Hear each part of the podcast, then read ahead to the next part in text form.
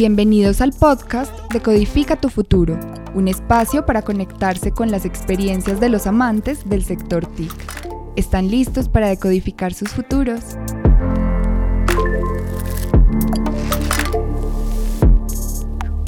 Hola a todos, bienvenidos a un nuevo episodio de Codifica tu Futuro. El día de hoy nos acompaña Carolina Ladino Puerto. Ella cuenta con más de ocho años de experiencia como diseñadora e ingeniera de hardware Además es líder de la comunidad PyLadies y parte del equipo organizador de PyCon Colombia. Nos emociona mucho que esté aquí con nosotros porque también tiene una gran experiencia en planeación y ejecución de proyectos y ha acompañado a muchas personas, a muchos developers en su camino de senior, de junior a senior. Y ese es, digamos, el tema que vamos a tratar el día de hoy, cómo navegar la industria del software, cómo empezar con los primeros empleos. Entonces, bueno, Carolina, ¿cómo estás? Muchas, muchas gracias, Juanita, por invitarme, a todo el equipo, por, pues, por estar aquí haciendo esto realidad y pues muy emocionada de compartir todo este, pues lo que he vivido todos estos años que me ha costado canas y colores en el cabello aprender. Entonces, pues que les sea útil para mucha gente. Claro que sí, esto seguramente va a ser muy valioso para otras personas compartir estas experiencias y como toda la trayectoria que has tenido. Y me gustaría empezar como desentrañando algunos conceptos o algunas palabras que podemos escuchar muchas veces por ahí y no necesariamente entendemos a qué hacen referencia. Por ejemplo, en las vacantes muchas veces se habla de junior, semi-junior, senior y no necesariamente sabemos pues qué significan o cuáles son como los criterios que se debe cumplir en términos de nivel de experiencia, de habilidad, o eso significa pues como autonomía a la hora de resolver problemas, cuáles son los criterios y qué significan como estas palabras que escuchamos tan de seguido y que vemos en LinkedIn, por ejemplo. O los labels que podemos decir como etiquetas que, que dijiste que es, en efecto están en la mayoría de las ofertas de trabajo, es algo que llamamos en la industria seniority o experiencia. Entonces, un, pues mucha gente se ha ido como obsesionando con las categorías, porque eso pasa hasta en las relaciones personales, como tú y yo que somos, funciona exactamente igual en la industria. ¿Tú quién eres? O sea, eh, ¿qué experiencia tienes? Eh, y bueno, a veces sucede que en múltiples empresas, en muchas empresas, dependiendo del calibre y el, la, qué, qué tanta envergadura tiene la empresa eh, o experiencia en la industria, pues el seniority es diferente a otras. Entonces, en, el, en la startup alguien puede tener un seniority muy alto, pero en una empresa que lleva 15 años en la industria puede que ese seniority no sea igual. Entonces, eh, cada empresa tiene su seniority, cada empresa lo mide de una manera como, como desee. Lo pueden medir por, pues, haciendo las pruebas técnicas necesarias cuando están en el proceso de entrevista, o haciendo la validación con portafolio, o haciendo la, la validación con eh, un proceso larguísimo, porque hay empresas que tienen procesos de meses para que entres en la empresa, o hay empresas que, como necesito que, no, necesito que me demuestres que puedes hacer esto en específico, que es mi problema actual o mi galleta actual, y por eso te estoy buscando. Eh, eh, y si lo solucionas para mí, ya eres la persona ideal para el cargo. Entonces, pues eso varía en el proceso de todo pero sí se usan los mismos nombres en, la mayoría, y es junior, alguien que está empezando, alguien que está principiante, podemos decirlo, alguien que está dummy, que probablemente no sabe solucionar algún problema que se le presente, que sea un problema extraño y que no esté documentado en, en la red o en Stack Overflow, que es donde buscamos todos. Eh, pero, pero pues que sí entiende la tecnología en la que está trabajando, que sí ha tenido experiencia, que se ha, ha estudiado y pues que está empezando y que quiere pues ganar experiencia. Eh, ese junior normalmente es esa persona que quiere como aprender todo lo que esté a su alrededor, o sea, es esa persona voraz o ávida de conocimiento y que normalmente se acerca mucho a los senior para, a ver, lo que usted diga yo lo aprendo, están así. Eh, luego ya van subiendo, entonces está el mid o el semi-senior que llamamos, que ya es como ese intermedio que ya tiene más tiempo de experiencia, que le ha aprendido mucho al, al senior o, o que ha aprendido solo o que ya lleva eh, un tiempo como junior en una empresa y se pasa a otra y ya tiene experiencia de cómo pues aprender, de, aprender y ejecutar, eh, pero no es tan senior porque pues para ser un senior la, la, se, se mide de muchas maneras. El senior no solo es el tiempo, porque tú puedes estar haciendo la misma tarea o manteniendo el mismo código durante mucho tiempo, pero no eres realmente senior por el tiempo, sino que, tanto, que tantas maromas has hecho. Has apagado incendios, has enseñado a más gente, creado algo desde cero, O sea, eh, depende, de- depende de, todo, de todos los lugares en los que has podido estar, qué tanto, qué tanto seniority tienes como senior. Entonces, un senior no siempre se basa en el tiempo, sino en, en qué tantas situaciones ha podido experimentar. Entonces, esos tres niveles casi siempre son los que se usan, aunque hay empresas que tienen otros niveles y les ponen otros títulos, pero esos son los que más o menos siempre funcionan en, en, en, en procesos de selección en, en áreas de tecnología. O sea que sí hay como muchos matices y no son como criterios rígidos que uno pueda decir como tacho el checklist y ya los tengo, sino que igual a medida que uno se mueva por la industria, imagino, uno mismo se va dando cuenta en qué nivel está. Correcto, exacto. No, y, y eso también es la otra, irse, írselo creyendo. Cada quien tiene sus checklists y dice, si yo quiero ser backend, eh, yo quiero hacer esto y esto y esto y esto. Y vi que un, señor, un senior en otra empresa o en una comunidad compartió sobre esta tecnología y yo no tengo ni idea cómo usarla. Pues empiezo a averiguar y empiezo a aprender y entonces empiezo a sumar cosas al checklist de, de conocimiento y al checklist de ejecución de que, ok, ya yo sé qué es, que existe, que eso, digamos, me pasa a mí. Yo conozco muchas tecnologías que, que, que he escuchado y que he visto por ahí, pero, pero que digo, no, yo no, yo no la he usado, no, no he jugado con ella y, y si no juego con ella, pues, ¿cómo hago? Entonces, eh, son dos tipos de checklist, el checklist de, de que lo conozco y de que lo estudié y el checklist de que lo puedo usar y lo puedo ejecutar. Claro, o sea que también hay todo un trabajo personal y estar actualizándose todo el tiempo y ser curioso y mirar qué es lo que está mandando la parada.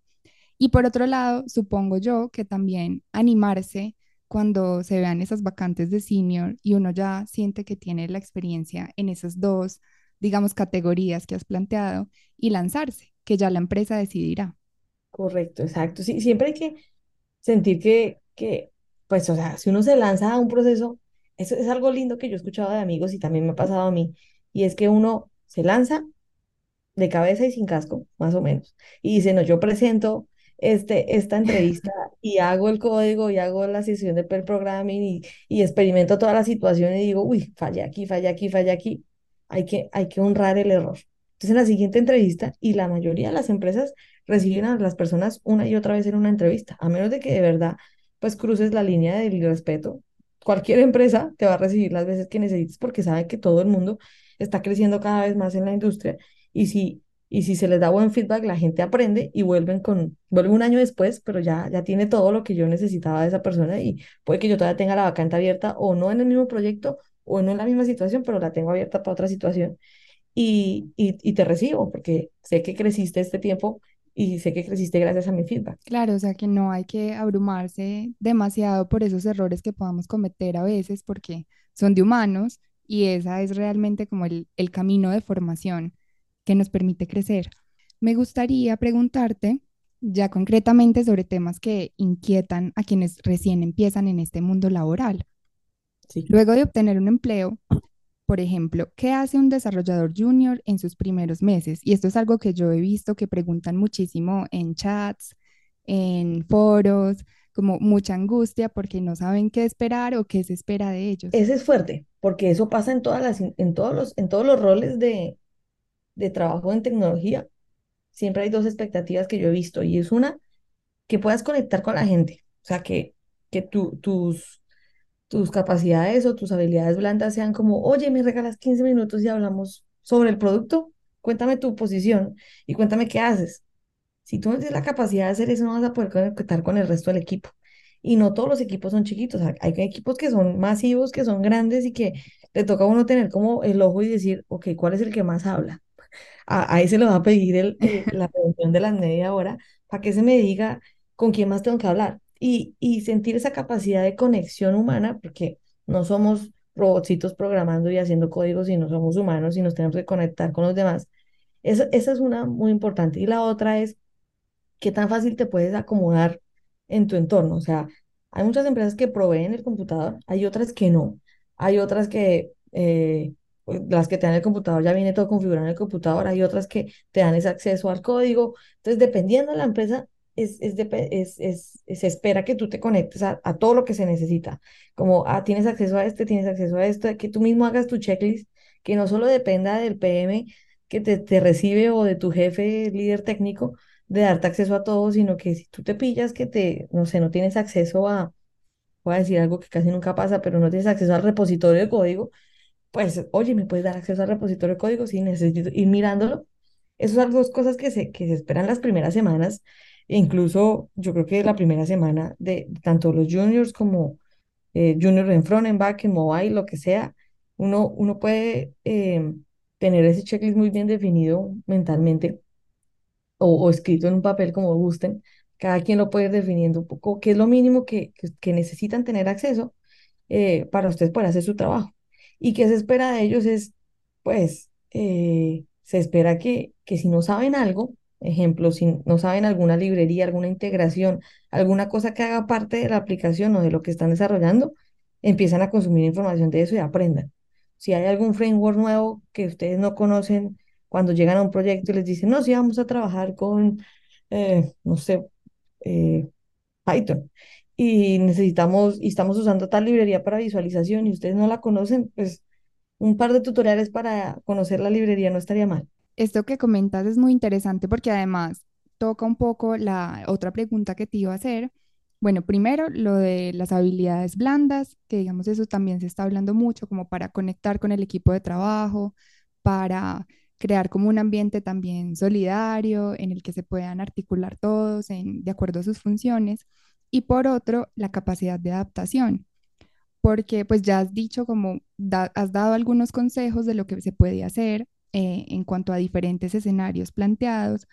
Por ejemplo, y siguiendo al hilo de las preguntas que hacen muchísimo en redes, em, en algunas empresas dan tiempo para adaptarse, eh, hacen capacitaciones incluso para conocer los procesos, para leer el código. Hay cursos sobre las tecnologías que se manejan en los proyectos específicos de la empresa, pero hay otras en las que no. Entonces hay personas que se abruman muchísimo, tú ya lo dijiste, es como esa milla extra no va a ser para siempre, es en ese proceso inicial y, también uno investigar por otros lados. En este momento se te ocurre otra, otro consejo, otra recomendación para esas personas que están pasando por ese tipo de experiencia en el que el acompañamiento inicial del senior o del líder o digamos esa supervisión no está, no es como tan presente. Yo les daría dos consejos. Una, en el proceso de, de, de- de entrevista, esta pregunta funciona y siempre, siempre pone a trabajar un poquito más a los de recursos humanos, pero funciona. Y es, ¿cómo es su proceso de onboarding? Que es algo que la gente no piensa. Es como, tenemos que reclutar a tantos desarrolladores este mes porque tenemos un proyecto nuevo, pero nadie prepara, mientras estamos buscando a los, pat- a los patos que nos van, que, que nos van a ayudar a sacar esto adelante, nadie va preparando el proceso de onboarding cuando llegan. Entonces los dejan a la deriva y eso no debería pasar. Eso no se ve en las empresas grandes, por ejemplo. En las empresas grandes hay procesos de onboarding muy bien definidos. Es más como En en las startups. Sí, en las startups pasa mucho, pero hay startups que ya se van volviendo compañías grandes y también se les olvida hacerlo. Entonces, recomendación para los de recursos humanos, ténganlo presente. Eh, Ujú. y también para, pues, para el líder técnico o para el PM que va a recibir a alguien, pues prepara una lista de onboarding que literalmente es un checklist, como eh, asteriscos uno tras el otro para chulear y decir, tiene acceso a esto, tiene acceso a esto, ya tuvo reunión con este, eh, ya le mostramos cómo son las reuniones diarias, pues, cada cosita eh, revisada. Y mm, esa es la pregunta que yo haría como junior y, que podría poner en jaque a los otros. Y también eh, la segunda es pues apoyarse en las comunidades.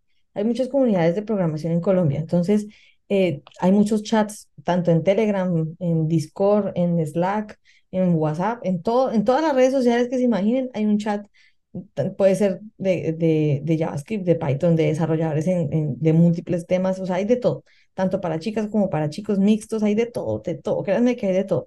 Eh, es, es buscar estar en alguno eh, pueden ponerle mute si no quieren estar pendientes de todo lo que sucede, pero los pueden tener a la mano para mandar esa pregunta eh, que digan, bueno, ¿y ustedes cómo hacen esto cuando acaban de empezar un trabajo? Y empieza todo el mundo a darte, a darte apoyo y a decirte, mira, haz esto, haz esto, recomendaciones y ya tú decides qué, qué quieres aplicar. Y no tener miedo tampoco de hacer preguntas bobas, porque muchas veces la gente se cohíbe por eso.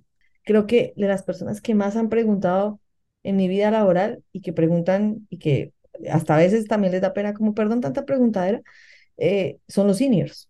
Bueno, también me parecería interesante plantear casos hipotéticos ya específicamente, digamos que nos enfrentamos a un proyecto, ¿cierto? Está la planeación, es un proyecto nuevo, eh, soy desarrollador, ¿qué tengo que hacer? Digamos, llegué, soy junior, no tengo ni idea.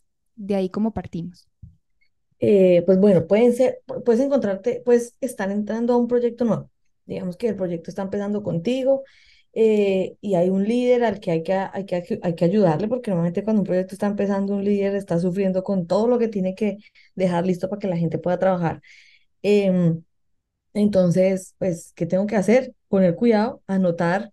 Yo siento que todo el mundo cree que solo los PMs o los QAs anotan pero todo el mundo debe tener su cuadernito al lado, o su iPad, o su teléfono, o en Google Notes, o lo que deseen. Literalmente, yo siempre lo hago con la libreta y papel, porque pues me gusta escribir, pero cada quien lo puede hacer como quiera, pero sí tomen notas. Así sea a punta de, de, de, de checkboxes o, o de bullet points, anoten, como, ah, esta persona dijo esto. Ah, dijeron algo de la nube. Ah, dijeron algo de, no sé, de seguridad o integración continua. Cualquier palabra que ustedes van a agarrar, escríbanla, con el objetivo de que, de que van a poder, em, pues, estar listos y preguntar después de la reunión. Entonces, primero seguir el hilo, escribir noticas, estar pendientes.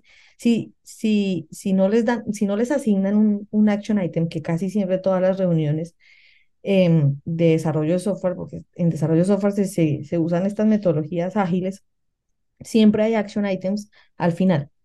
Eh, si no les asignan uno, pues le pueden preguntar a su PM después de la reunión, si les da pena en la reunión, si no en la reunión, eh, preguntarles, oye, ¿en qué te puedo ayudar? Yo sé que estoy nuevo, pero tal vez hay alguna tarea pequeña que te pueda ayudar para alivianar tu carga. O sea, piensa en los demás. Uno siempre, alguien como, ay, ojalá tuviera alguien que me ayude. Y si apareces tú mágicamente como junior y me ayudas a algo pequeño, que además es útil para ti, para aprenderlo eh, y, y para, pues, para saber cómo es la vuelta, pues va a ser muy útil para todo el mundo.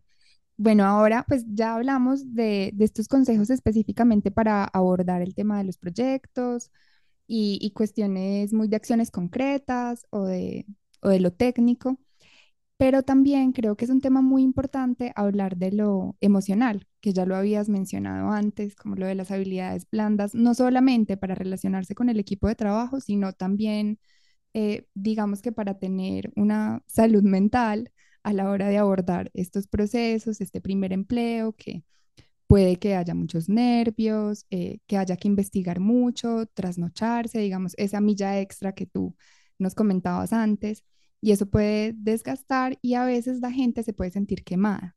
Entonces, ¿qué hago yo para sobrellevar esos momentos de presión iniciales mientras estoy empezando mi camino como junior? Es muy importante identificar, todos tenemos una, una, una manera de medirnos diferente y hay que saber cómo nos medimos. O sea, yo, por ejemplo, personalmente yo sé que a mí me empiezan a rascar los ojos y a doler los ojos cuando ya estoy muy cansada. Entonces yo lo ignoré mucho tiempo mientras estaba en la universidad, por ejemplo, y mientras estudiaba como loca, lo ignoré. Y ahorita si buscan mi foto, tengo gafas y tengo unas gafas gigantes y necesito mis gafas a toda hora, porque abusé de mis ojitos. Entonces, eh, uno no aprende hasta que no, no, no le pasa algo malo, ¿no? La idea es que no les pase a los juniors que están empezando ahorita. Eh, mídanse y, y si no se saben medir, si no han llegado a un momento de estrés extremo, eh, pues está bien, no tienen que llegar allá para saberlo, pero sí se pueden, se pueden basar en una cosa y es el manejo del tiempo. El manejo del tiempo es clave. Entonces, eh, pues hace mucho tiempo hubo una revolución que nos ayudó a trabajar solo ocho, ocho horas diarias, ¿no? Entonces hay que trabajar solo ocho horas diarias. Entonces, ¿cómo están las ocho horas distribuidas? Eso ya es de cada uno. Cada empresa, hay empresas que te ponen un horario, hay empresas que te dejan ser y tú miras en tu horario qué haces y cuándo lo haces, porque ahorita mucha gente trabaja remoto y maneja sus horarios como quiere. Pero pero, pero todo el mundo se supone que ya sabe hacer su manejo de tiempo, pues despiértate temprano, eh, ten cuidado pues con tu, con tu inicio laboral. Yo necesito pegarme la ducha y ponerme zapatos para poner, para poderme sentar a trabajar. Yo trabajo remoto, pero si no lo hago, yo siento que todavía estoy durmiendo o estoy relajada y no me concentro tanto. Eh, pero todos tenemos esa rutina diferente. Entonces, prepárense para su rutina, hagan su rutina, em, eh, mantengan equilibrio entre la vida personal, o sea, puede que les fascine el computador, puede que les fascine jugar gamers, ser gamers, eh, consumir, eh, no sé, me- Netflix, series, sé muchas series, televisión a la lata, pero hay que tomar un break de las pantallas, entonces hay, bus- busquen un, balance entre la vida en- frente a la pantalla y frente a la vida en la realidad. Eh, yo sé que no todos los developers, eh, ni toda la gente en el mundo, yo creo que pues eso se puede generalizar un poco más, somos juiciosos con el tema de ir al gimnasio o de ejercitarnos. Entonces busquen ejercitarse al menos 15 minutos al día, si sea una caminata. Eh, eso es algo que también uno aprende a las patadas. Eh, entonces, porfa, equilibrio tanto en la comida, horas de la comida se respetan, horas de dormir se respetan, horas de ejercicio se respetan. Entonces, todo eso basado en tiempo. Y las ocho horas de trabajo se respetan. Si ustedes saben que tienen que hacer algo personal y tienen que pedir permiso, pues se van y recuperan sus horas. Pero sean estrictos con las horas y lo que alcanzan a hacer en su tiempo es lo que es por lo que les están pagando. Y ellos saben que ustedes son juniors, entonces van a demorar más tiempo haciendo algo pero, pero pues está bien y, y ellos no les van a pedir que hagan algo que, que, que es nuevo para ti en una hora ni en 15 minutos. Entonces manejen ese tiempo para no quemarse, eh, porque uno se quema y uno ya no se dio cuenta como, uno no se da cuenta me estoy quemando, uno se dio cuenta cuando ya se quemó. Ya en el punto de no retorno. uno ya está cansado, ya no se levanta, está deshidratado, le duele la cabeza y empiezan a aparecer dolores que son puro estrés porque el cuerpo ya está estresado. Entonces, eh, para evitar llegar a ese punto, y yo creo que esto también le puede servir a cualquier persona que me escuche, que, que no solo aplica en tecnología, todo el mundo está usando un computador ahorita para cualquier, para cualquier disciplina. Entonces, si, si se dan cuenta que su- superan sus ocho horas frente a la pantalla, pregúntense cómo están sentados, la postura, por qué me duele la espalda, por qué me duele el hombro. Y uno empieza a preguntarse, pero ¿por qué me está pasando? Y es porque nos estamos excediendo. Bueno, aprovechando también como tus otras experiencias en esas áreas que son más como de mentorías, de eventos, de espacios de networking, porque ya hemos hablado, digamos, de todo ese camino de junior a senior, pero en estos otros eventos que tienen que ver con hacer relaciones, contactos, conexiones de valor. Hemos hablado de eso en algunos episodios, pero digamos que no hemos profundizado en acciones concretas, porque la- las personas a veces pueden decir, bueno, yo llego a esos espacios y ¿qué hago? Pues literal como, ¿por dónde empiezo? Entonces, me parecería bueno poner el caso, por ejemplo, de las conferencias, cómo aprovecharlas, yo cómo me conecto con los patrocinadores que están, digamos, ofreciendo algún trabajo, cuál es el paso a paso, digamos, el proceso a seguir. Es, es, me encanta porque, porque las conferencias son algo que empezaron a volver poco a poco. O sea, ahorita todas eran virtuales, la mayoría. Y empezamos ya a las comunidades ya a volver a lo presencial, ya nos sentimos más tranquilos, los, los lugares nos están abriendo más los espacios para poder pues hacer un evento eh, sin tantas restricciones, pues la mayoría eh, vacunación de rebaño, pues ya todo se ha ido como moviéndose más adelante. Y, y entonces pues van a haber muchas, como muchas comunidades que van a tener eh, conferencias el otro año, así que pendientes, vamos a lanzar muchas. Em, y la idea es de aprovecharlas, pues siempre que se lanza una conferencia hay como, como un, un horario, un schedule, un, un paso a paso de tal hora tal hora, hay tal conferencista, tal hora tal hora está pasando esto. Entonces, pues lo primero, pasar por ese horario y revisar qué les interesa, marcarlo. Si no lo tienen impreso, pues en el celular marcar y subrayar como me interesa esta, me interesa esta eh, ir allá y pues eh, llegar un poquito antes de cada conferencia para poder también saber, me siento al lado de esta persona que le puedo preguntar, uno empieza a conocer gente, tomar notas en conferencias está muy bien, porque la mayoría de la gente se, se sienta, toma un par de fotos y está ahí, pero como que les da pena tomar fotos, eh, tomar notas, perdón, les da, sí, yo no sé por qué pasa mucho, les da, les da ese, ese nervios de, estoy anotando notas, la gente me mira raro, no se preocupen por cómo los miran, no se preocupen que el que toma notas es el que seguramente va a, a, a tomar toda esa información y llevársela a la casa y sacarle el mayor provecho. Em, los patrocinadores, por el lado de los patrocinadores, la mayoría de las conferencias tienen unas zonas de patrocinio. Entonces los patrocinadores van y se sientan allá. Y, y ahorita en las de tecnología van con todo el objetivo de cazar gente. Es como, listo, ¿tú qué haces? ¿Para dónde vas? Mira, llénate este formulario y ya la otra semana tienes entrevista. Entonces, eh, los patrocinadores están allá listos para cazar gente y, y ellos patrocinan esas conferencias con el objetivo de que el talento que está yendo allá es un talento que le gusta aprender, que le gusta trabajar en equipo y que le gusta ser parte de comunidad. Eso es todo lo que buscan en una persona. Entonces, pues se van a las islas de cada, de cada empresa.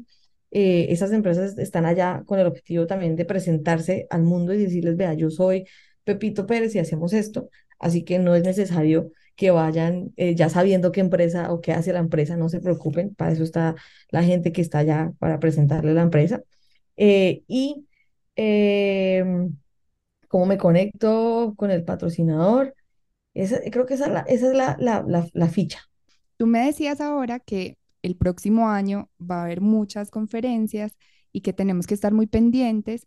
Y me gustaría que nos cuentes a todas las personas que están escuchando por dónde se pueden dar cuenta de, de que esto va a suceder.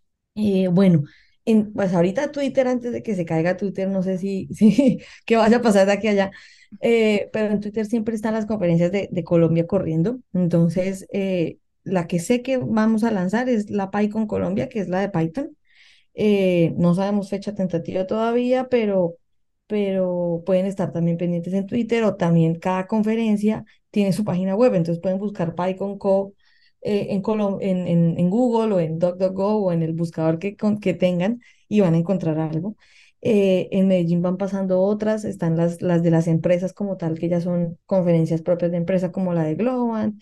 Eh, entonces, cada, cada, cada entorno va, va lanzando una y la gente, eh, pues uno se va inscribiendo a esos, a esos, a esos news o newsletters. Así que si ven por ahí, pues pueden ir colocando su, su correo y estar pendientes.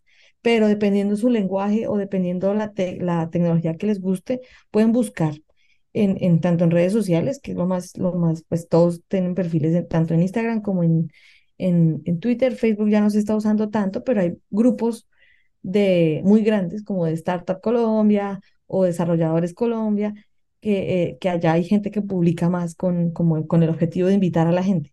Entonces pueden estar en alguno de esos grupos, pero pues la información que se maneja es masiva, entonces puede que se sientan un poco abrumados si, si, si consumen toda la información de los grupos. Así que a veces es mejor seguir los perfiles y estar pendientes de los anuncios. Bueno, Carolina, ya como para ir finalizando la conversación, así como dato curioso, cuéntanos cuál es tu lenguaje de programación favorito. Por cosas de la vida y por, por cómo se me ha ido moviendo la, la existencia, Python se ha vuelto mi mejor amigo. Y, y creo que no solo por el lenguaje como es, aunque tiene sus pros y sus contras, eh, sino por la comunidad también, porque creo que es de las mejores comunidades que he podido conocer y, y también de su esfuerzo, que es un esfuerzo transparente para todo el mundo de aumentar la presencia de mujeres en la industria y que se ha podido hacer gracias a ese lenguaje.